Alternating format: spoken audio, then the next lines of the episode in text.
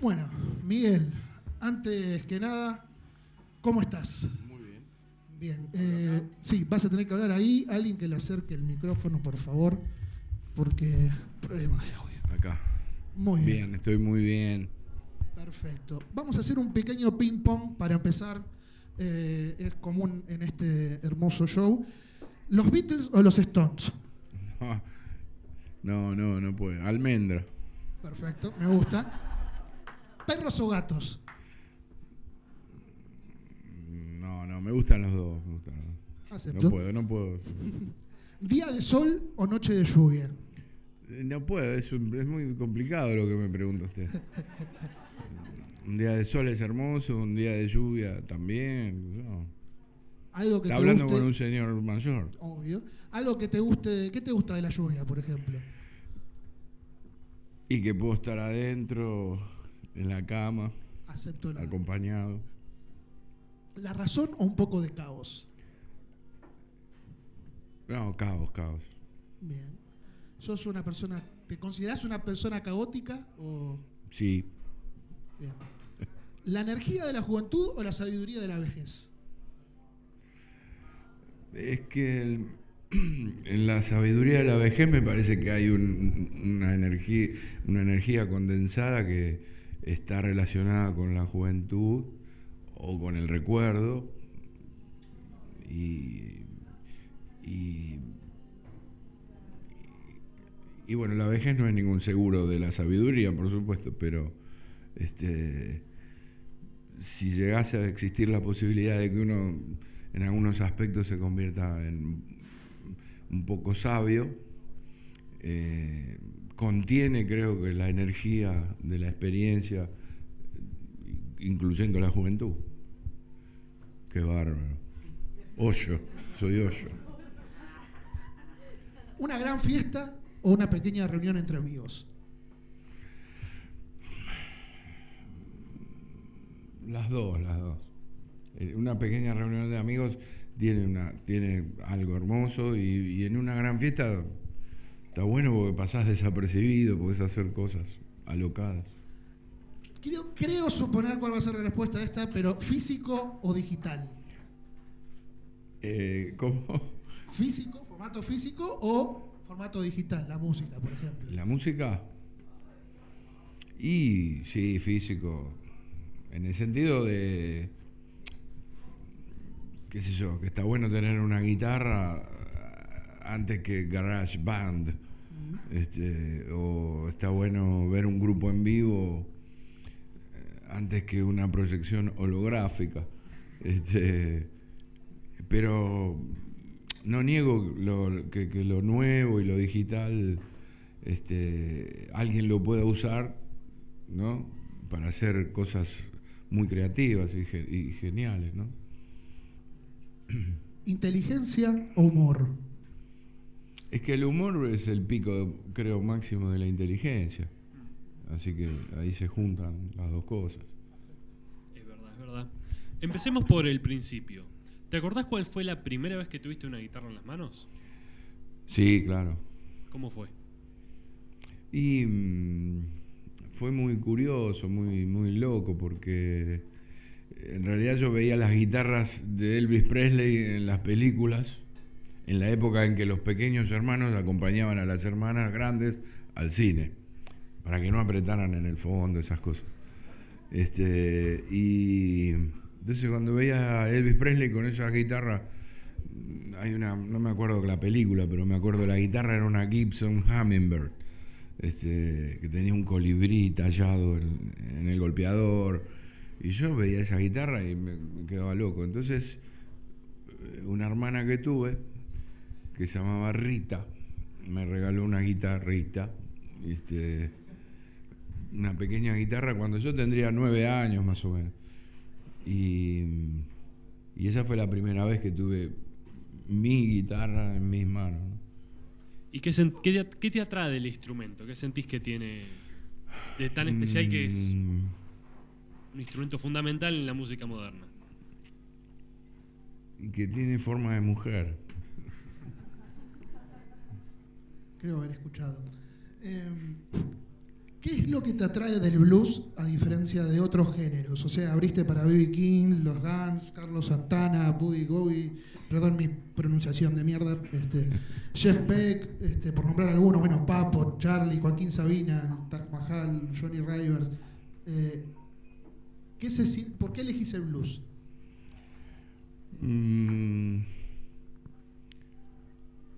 porque es la música de los perdedores de los que fueron eh, raptados del continente donde eh, me refiero obviamente a los negros, ¿no? este, africanos que, que fueron raptados y, creo que mm, el blues es un efecto de resiliencia, ¿no? Ante tanto dolor, imagínense que ahora vengan, no sé, este, la Barrick Gold y nos rapta a todos y nos lleva a otro continente a trabajar para la prosperidad de aquel nuevo continente. Este, nos, dolería mucho, sería un dolor eh, que no conocemos. ¿no?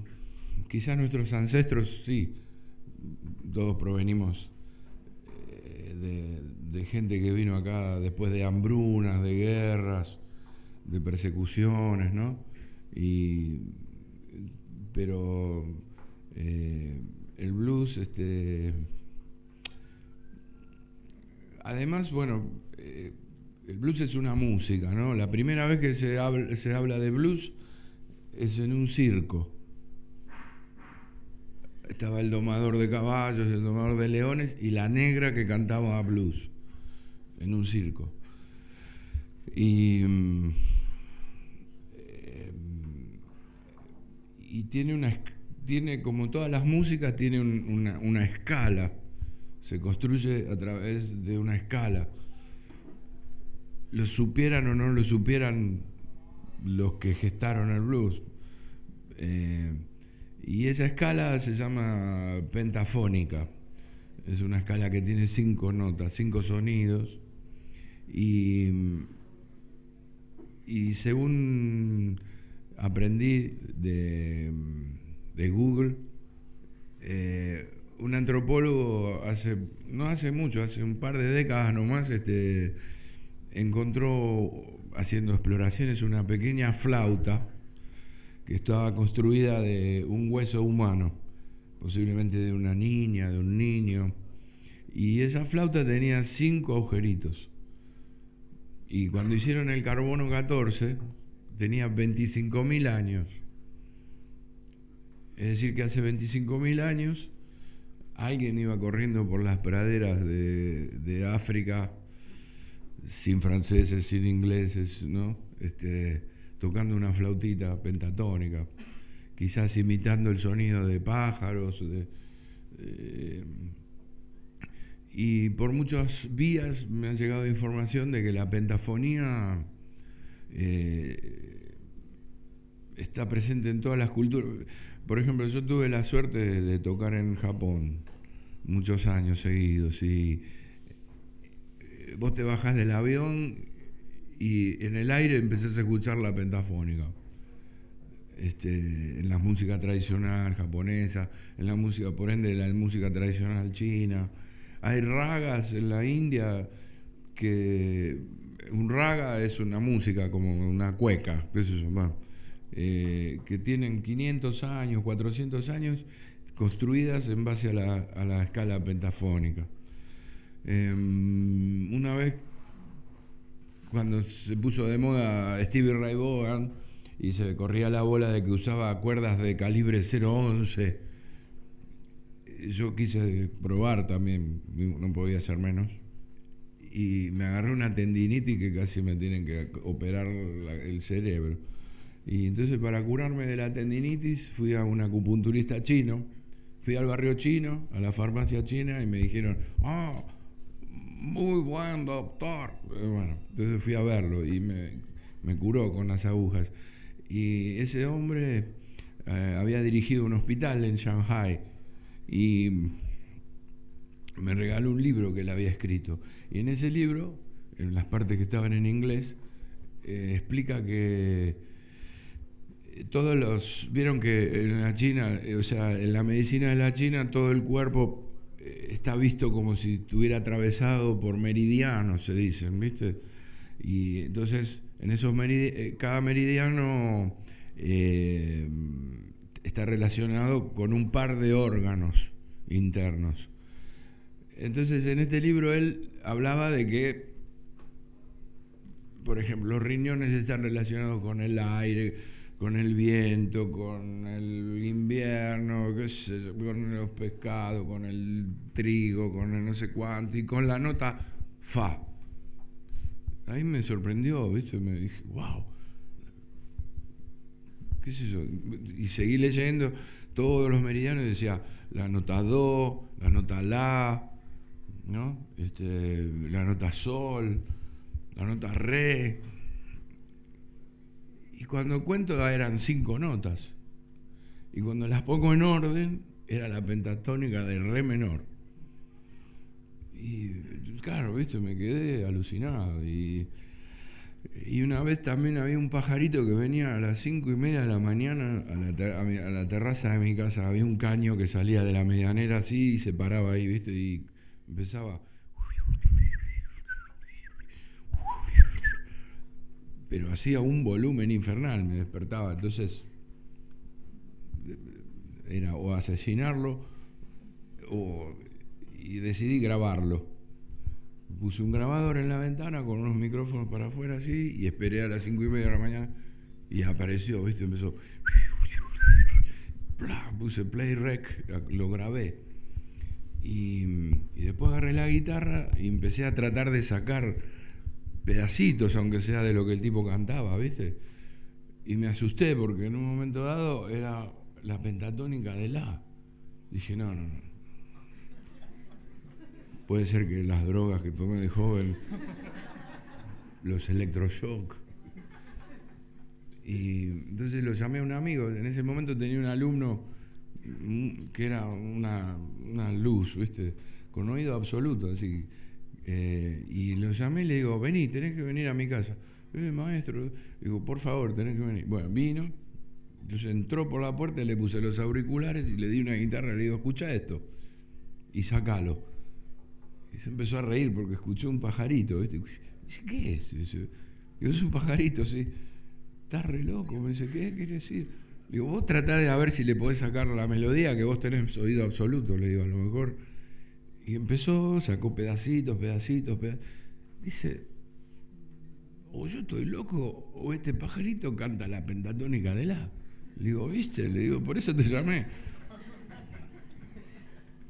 Y con esto quiero decir que, eh, que debe ser que el blues y la escala es algo que está entre nosotros hace muchos años, muchos. Hay una experiencia, no sé si ustedes la vieron, de Bobby McFerrin. ¿Vieron ese cantante que, que hace todos los instrumentos con la boca? ¿Lo conocen? El que canta Don't Worry Be Happy. Eso. Eh, eh, hay una. Está en YouTube todavía. Eh, eh, es una feria mm, mm, de, de de, científicos que estudian el cerebro humano.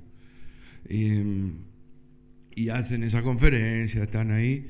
Y, un- y- y vos lo ves entre todos los científicos a Bobby McFerrin sentado ahí en un rinconcito.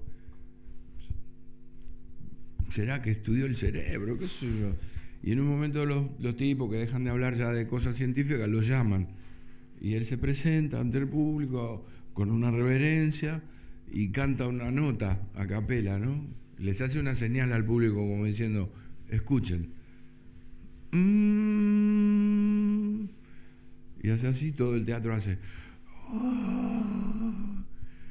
Y entonces pega un saltito para el costado y hace. "Ah". Y todo el teatro hace. "Ah". Desde ese momento deja de emitir sonidos y empieza a saltar para un lado y todo el mundo hace. "Eh, eh". Lo siguen, ¿viste? Y salta más lejos. Todo el teatro sin que nadie le diga nada. y entonces incluye una nota más, después incluye otra nota más, y en un momento dado está tocando, la, el teatro está cantando la pentatónica. Y él empieza a improvisar arriba, es muy emocionante. Mírenlo porque son esas cosas.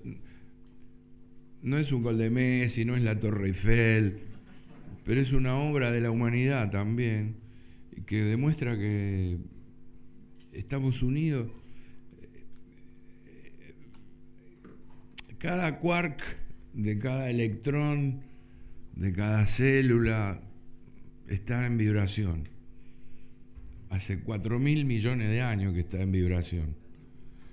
Y mm, entonces nosotros estamos directamente relacionados con las vibraciones. Y el sonido es vibración y la luz es vibración. Por eso tenemos esto y por eso tenemos esto. ¿no? Menos mal que tenemos una sola de estas. Este, y entonces es como que eh, lo que después en un circo se llamó blues es algo que está dentro nuestro como está la sangre. En la naturaleza. O las lágrimas, claro. Eh, Mauro Perdonen por la extensión de la respuesta. No, por favor. Mauro antes mencionaba, abriste para B.B. King, los Guns Podría haber dicho, el blues es un sentimiento, ¿viste? Y, y terminar ahí y listo. ¿no?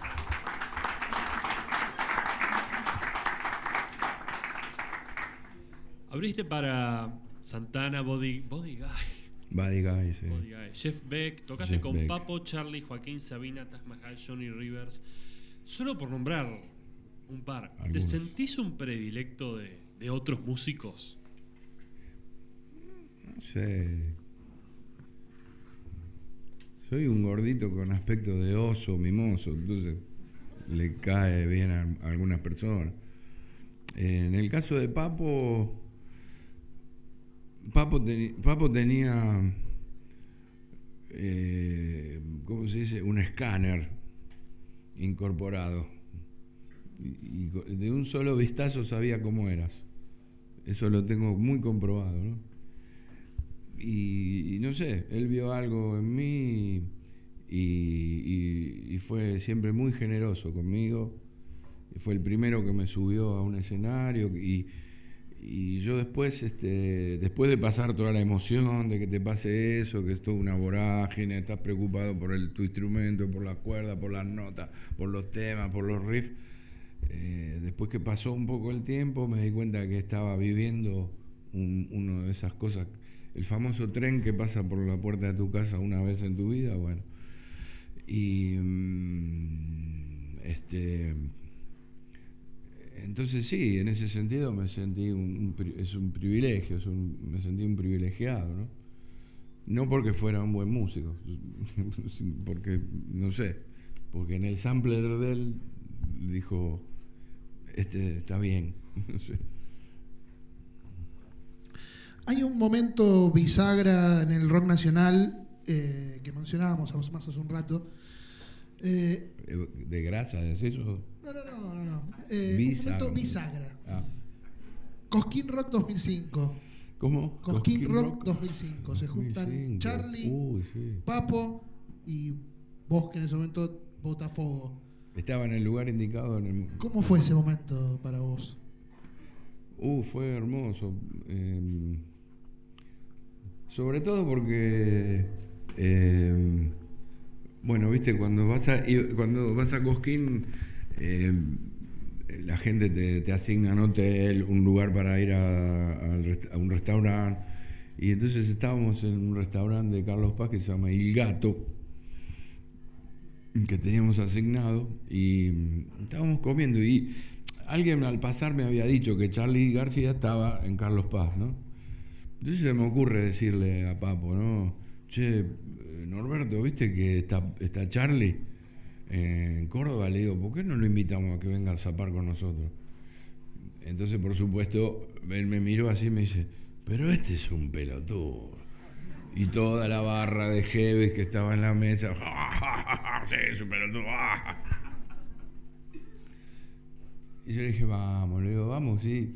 Charlie te quiere un montón, toca temas tuyos, dice que si vos no hubieras existido, el rock no hubiera existido, que sos el mejor guitarrista que hay. Ah, silencio, ¿viste? Comimos, los postres y, y como se dice a los postres eh, estaba el, el, manager de él, ¿no? Que era abogado y le dice, él le decía abogatrucho. Dice, abogatrucho, ¿por qué no lo llamas a Charlie? Así, como una idea de él. Este, y bueno, esa tarde vino Charlie, eh, apareció en los camarines, todo perfumado, con un traje blanco, hermoso. Y la manager me dice, dice, durmió la siesta.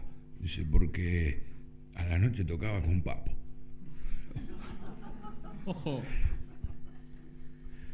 Y,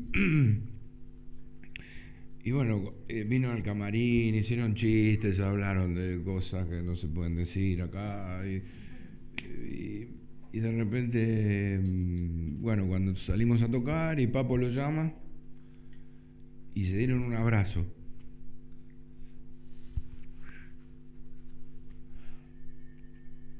Y fue tipo mm, Belgrano con con Bolívar, que es San Martín y Bolívar, esa onda. Y estalló todo, Cosquín estalló, más que cuando tocaron. Ese abrazo fue muy significativo. Porque Papo, viste, siempre decía, no, estos suyenes son unos pelotudos, ablandaron la milanesa, no sé más. y, eso se alimentó y todo. viste que acá somos especialistas en fabricar grietas, ¿no?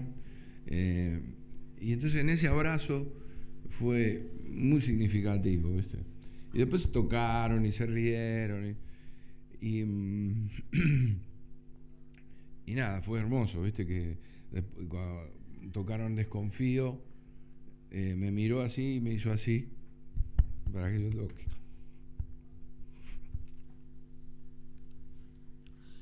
Cambio, un poco de, del momento. En el 99 hiciste una gira por el Japón. Y en el 2000 sacaste En Vivo en Japón. Sí. Y este año estás lanzando Blues por los bares de las islas de Japón. Sí.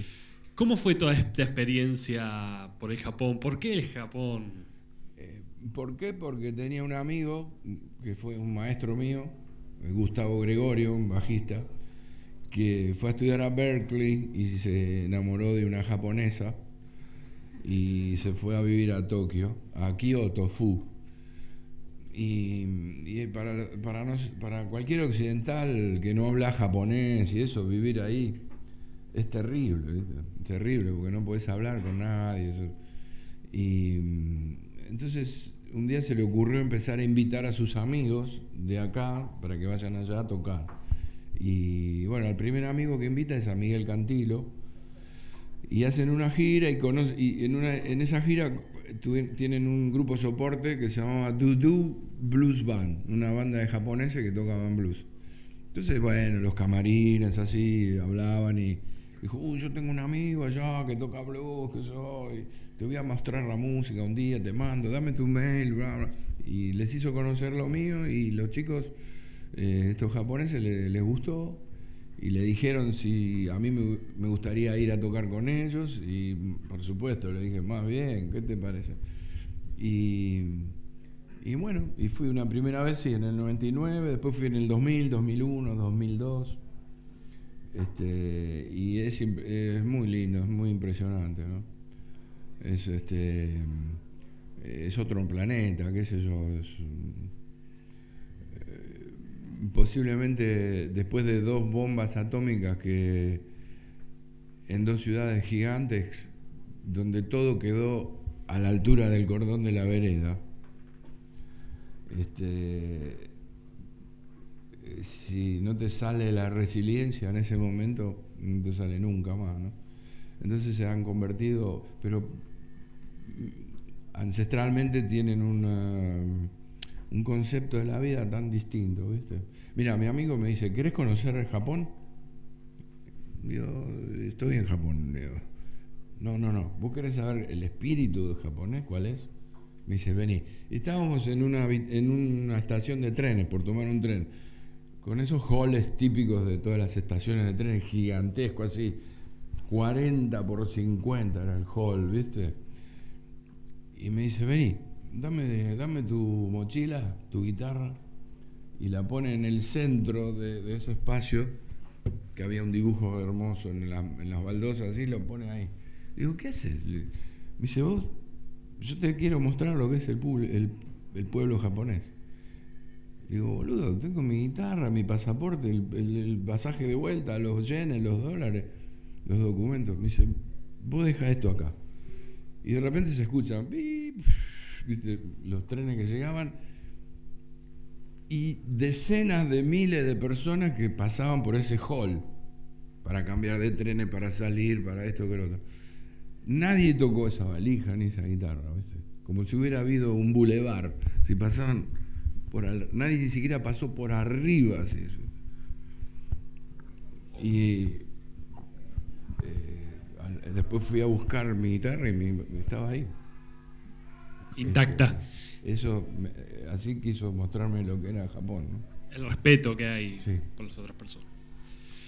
Cuando mirás todas estas cosas que pasaron, toda esta historia de la que fuiste y sos parte, eh, ¿qué sentís? ¿Sos nostálgico o te gusta más bien mirar para adelante? No, me gusta mirar para adelante, porque la vida va para adelante, ¿viste? Vivimos en un sistema planetario que está desplazándose. Nosotros creemos que estamos quietos acá, pero estamos viajando por el cosmos a una velocidad que no la podemos creer, ¿viste? No la creerías. Y está constantemente estamos ahí en ese viaje. Pero eh, no sé si la nostalgia, porque tengo entendido que hay, hay un aspecto negativo de la nostalgia, pero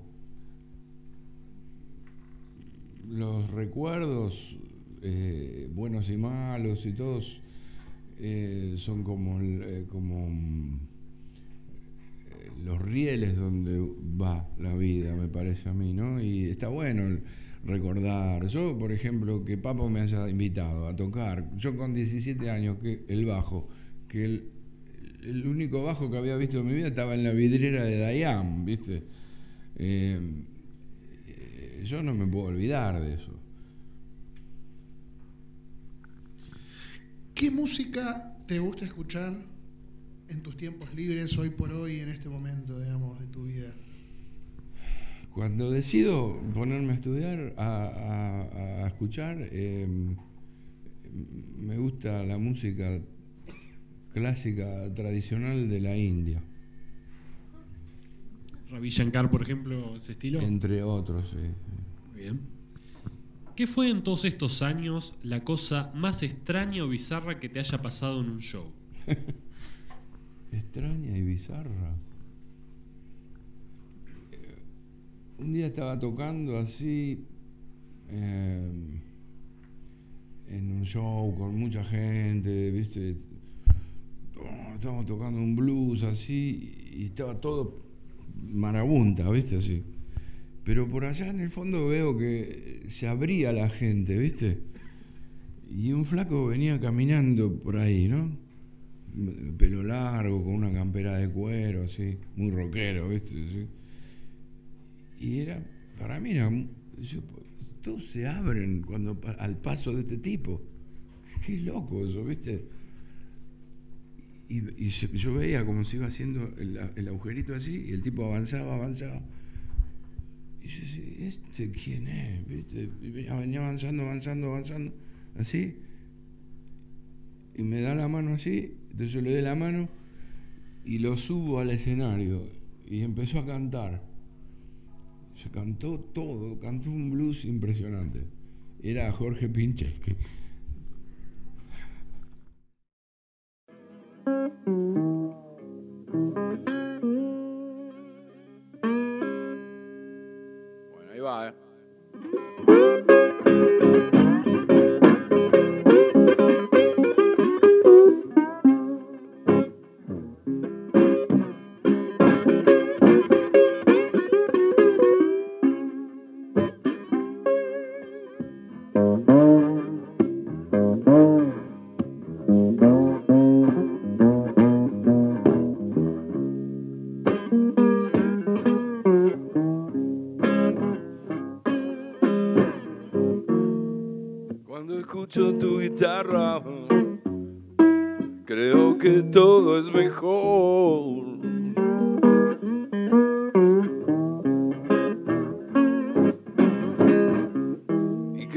Se me aclara, todo a mi alrededor.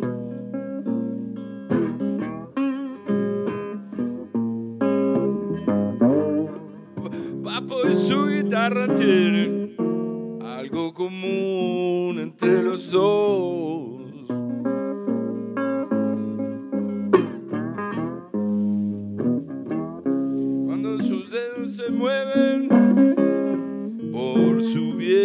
diapasón.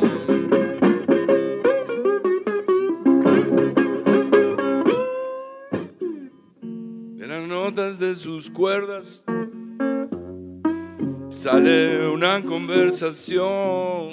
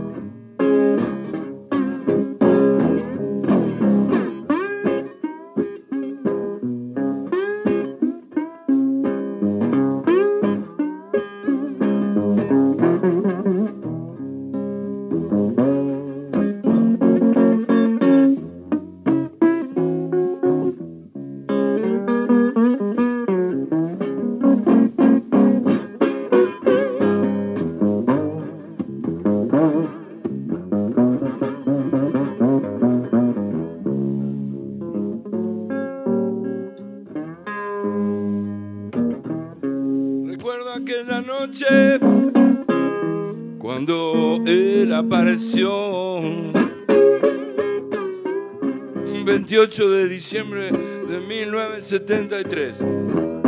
Me convidó a tocar el bajo en Papos Blues. Mm, Se cumplió el sueño de un pibe que aún vive en mí. Desde entonces me acompaña a donde quiera que yo voy.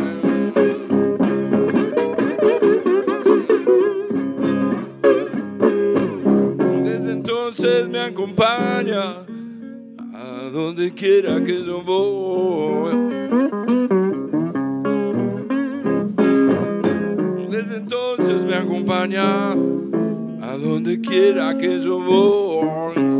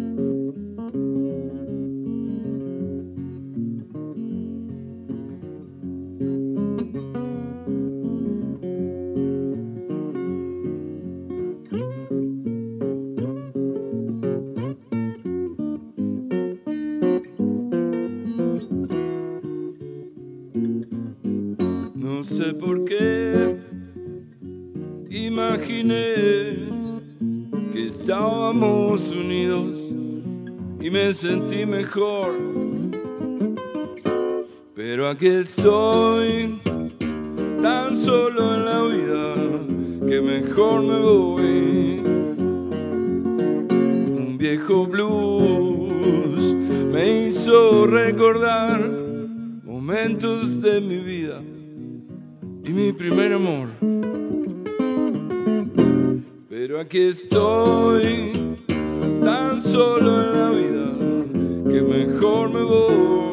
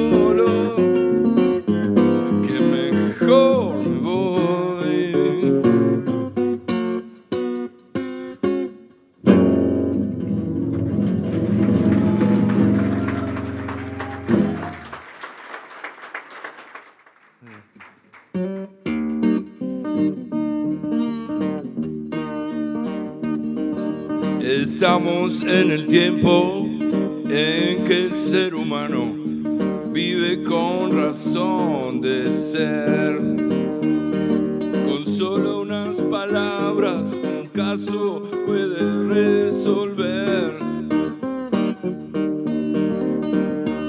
Pero pega una trompada y tira todo. Se cree ya muy listo con su modo de ser. Un hombre sin historia, sin tiempo y sin memoria puede reaccionar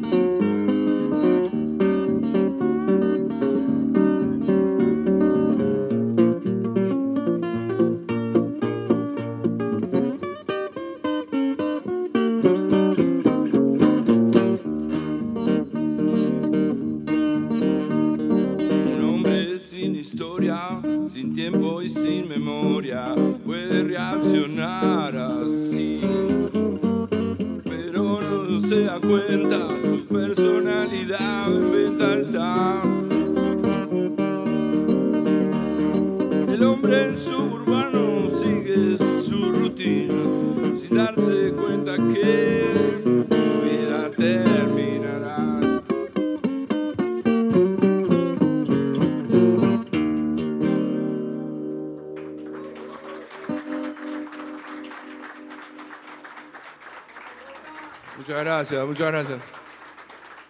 No es casualidad que yo toque estos temas porque en el invierno de hace 50 años, de 1968, estaba saliendo el primer simple de Manal. Y a mí el director de la escuela, además lo leí en el manual Capeluz, me dijo que cuando una expresión artística se mantiene durante 50 años en un pueblo, con obras, con artistas, puede considerarse parte de su folclore. Así que, mal que le pese al palavecino, el blues argentino es parte de nuestro folclore.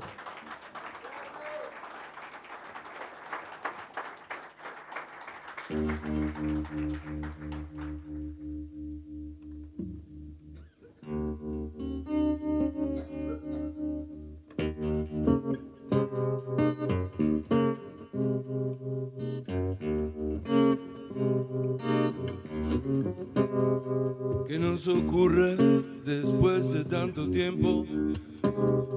Reflexionamos al vernos al espejo. ¿Qué es lo que pasa? Me estoy viniendo viejo. No sé lo que pensar si ya no sé qué es lo que pienso. Yo soy un hombre bueno. Lo que me pasa es que me estoy viniendo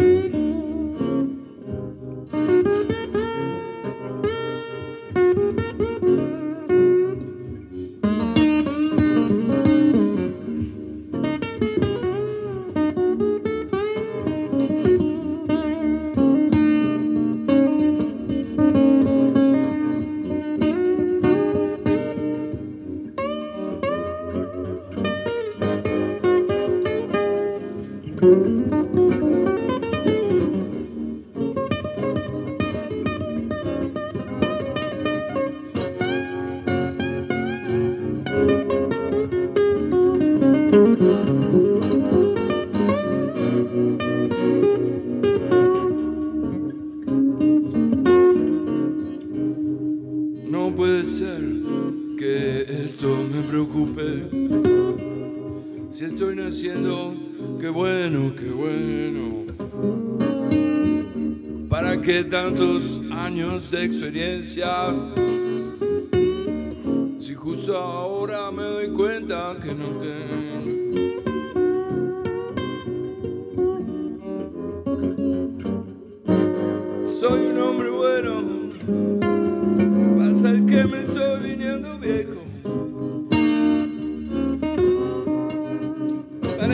hacer las cosas a su tiempo.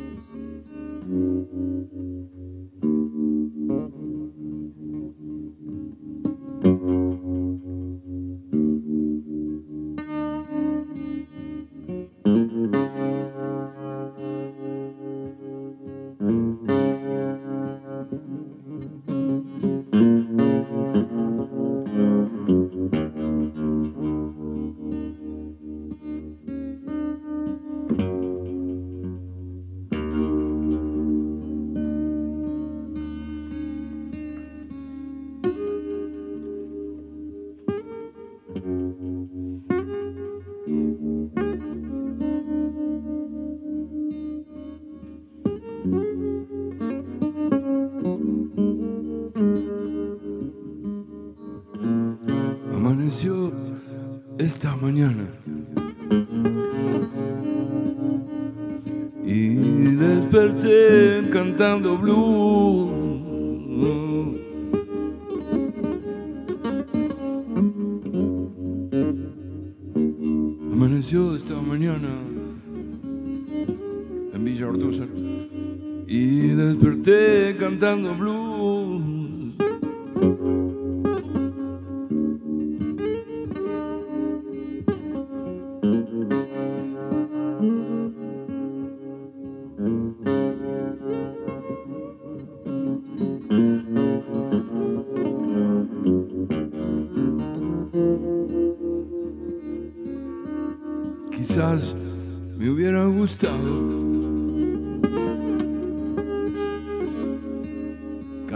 Cantar lo que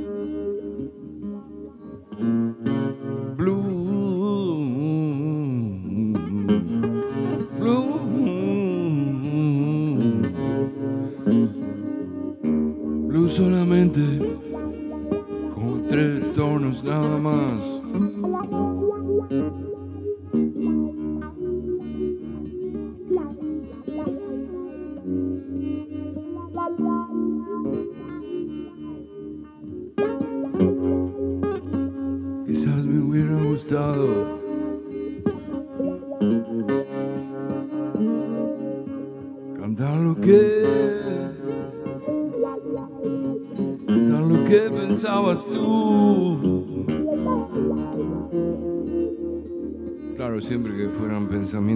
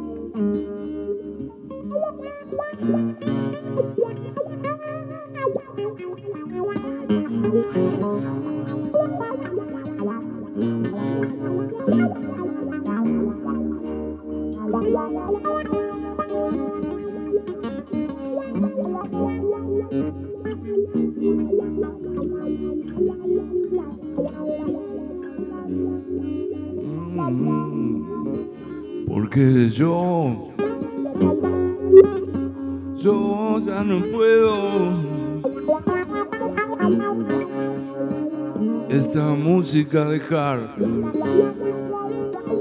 Mm, Blue solamente.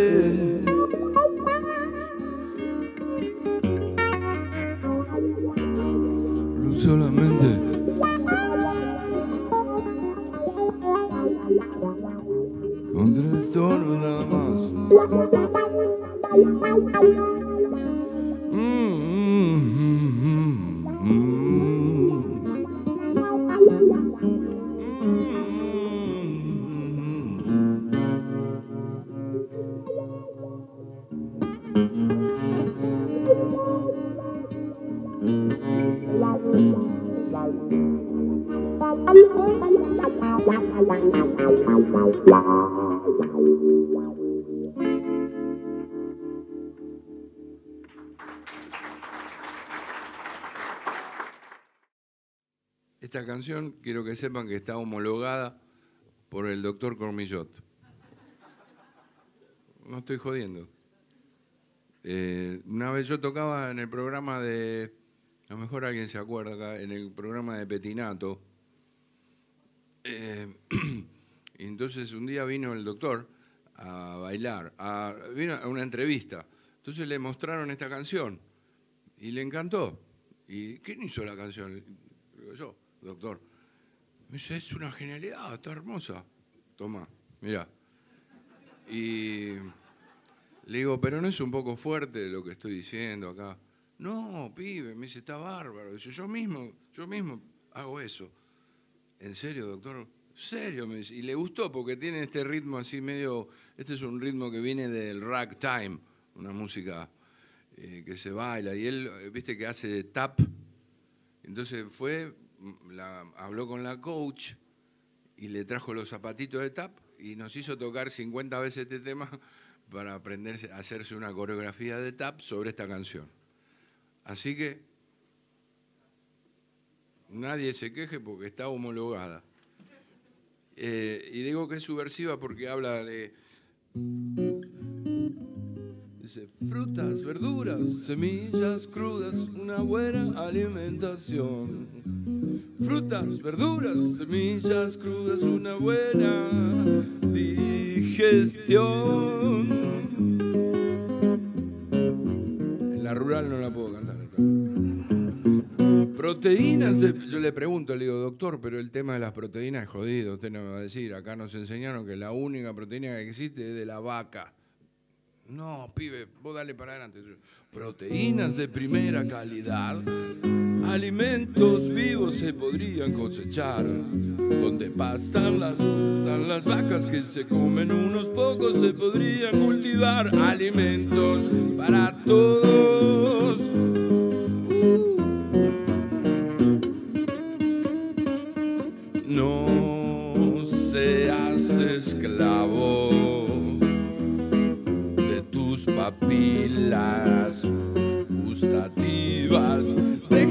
Comer tanta chatarra y come un buen plato de verduras varias, frutas, verduras, semillas crudas, una buena alimentación.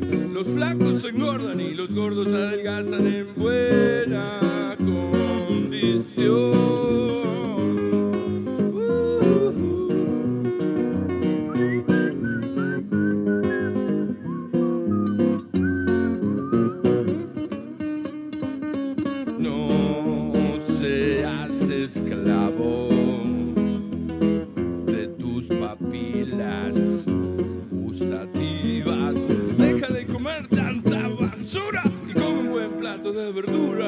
Frutas, verduras, semillas crudas, una buena nutrición. Frutas, verduras y semillas crudas y olvídese de la constipación. frutas, verduras y semillas crudas y adiós.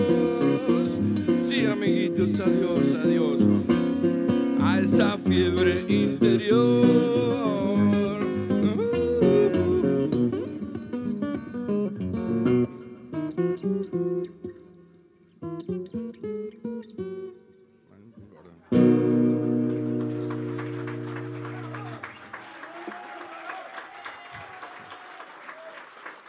Gracias.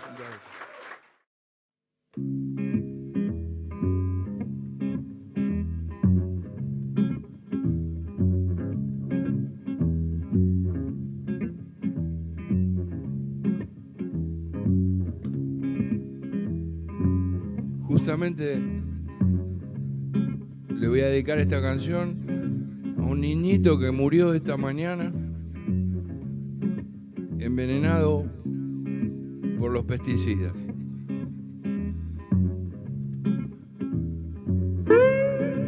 Dice, el campesino, pan y vino, hizo un alto repentino en el medio del camino. Fue vino, fue vino, fue vino, pan y vino, allá cerca del molino. Es un campesino genuino, cristalino, no es ningún ladino. Pero tampoco es adivino.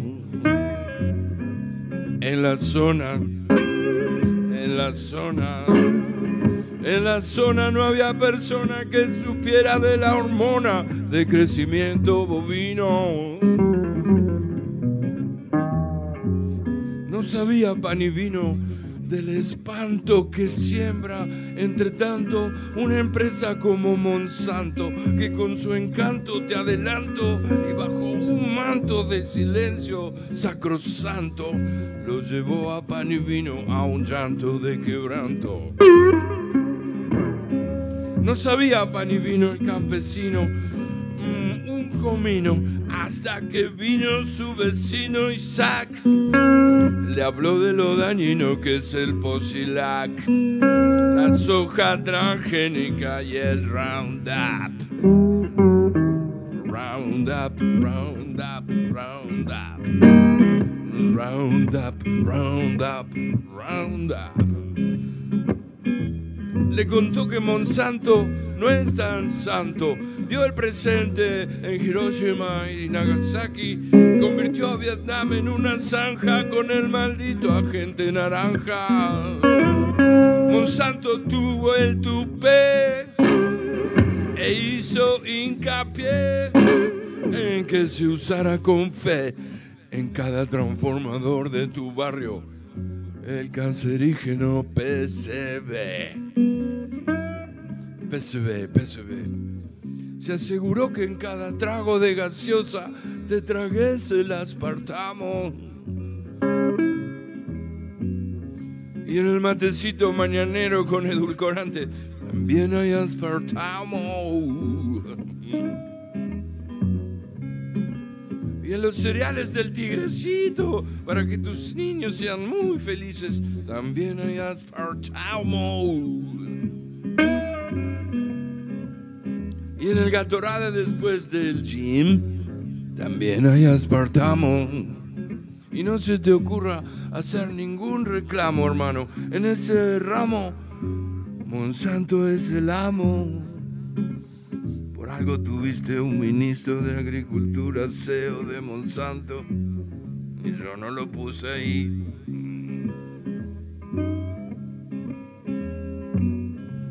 Monsanto no modifica solo genes, sino también cada hoja de la foja que presenta en la FDA, FDA, Food Drugs Administration.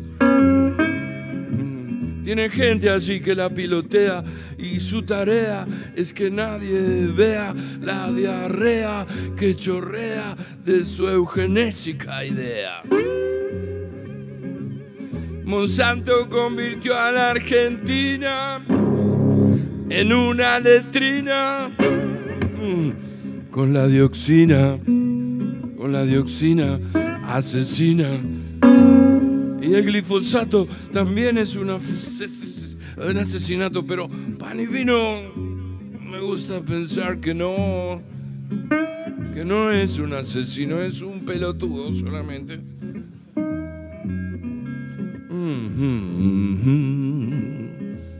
Cuando Pan y Vino se dé cuenta que no va a comer su dinero, ojalá que no sea tarde. No es un asesino, es que Monsanto con su canto lo engatusó de inmediato. Y pan y vino con codicia y desatino cayó como un mojigato hipotecó su vida comprando Ready Plus. Claro, se compró un montón de Hilux, pero no sabe lo que está haciendo a la Pachamama, a la tierra que le da la vida, a la tierra que le da la vida. Mm. Cuando no quede un solo pez en los ríos, una fruta en los árboles. Cuando los campos ya no drenan el agua y no vas a poder cultivar nada. Mm, mm, mm, no vas a poder comer tus dólares.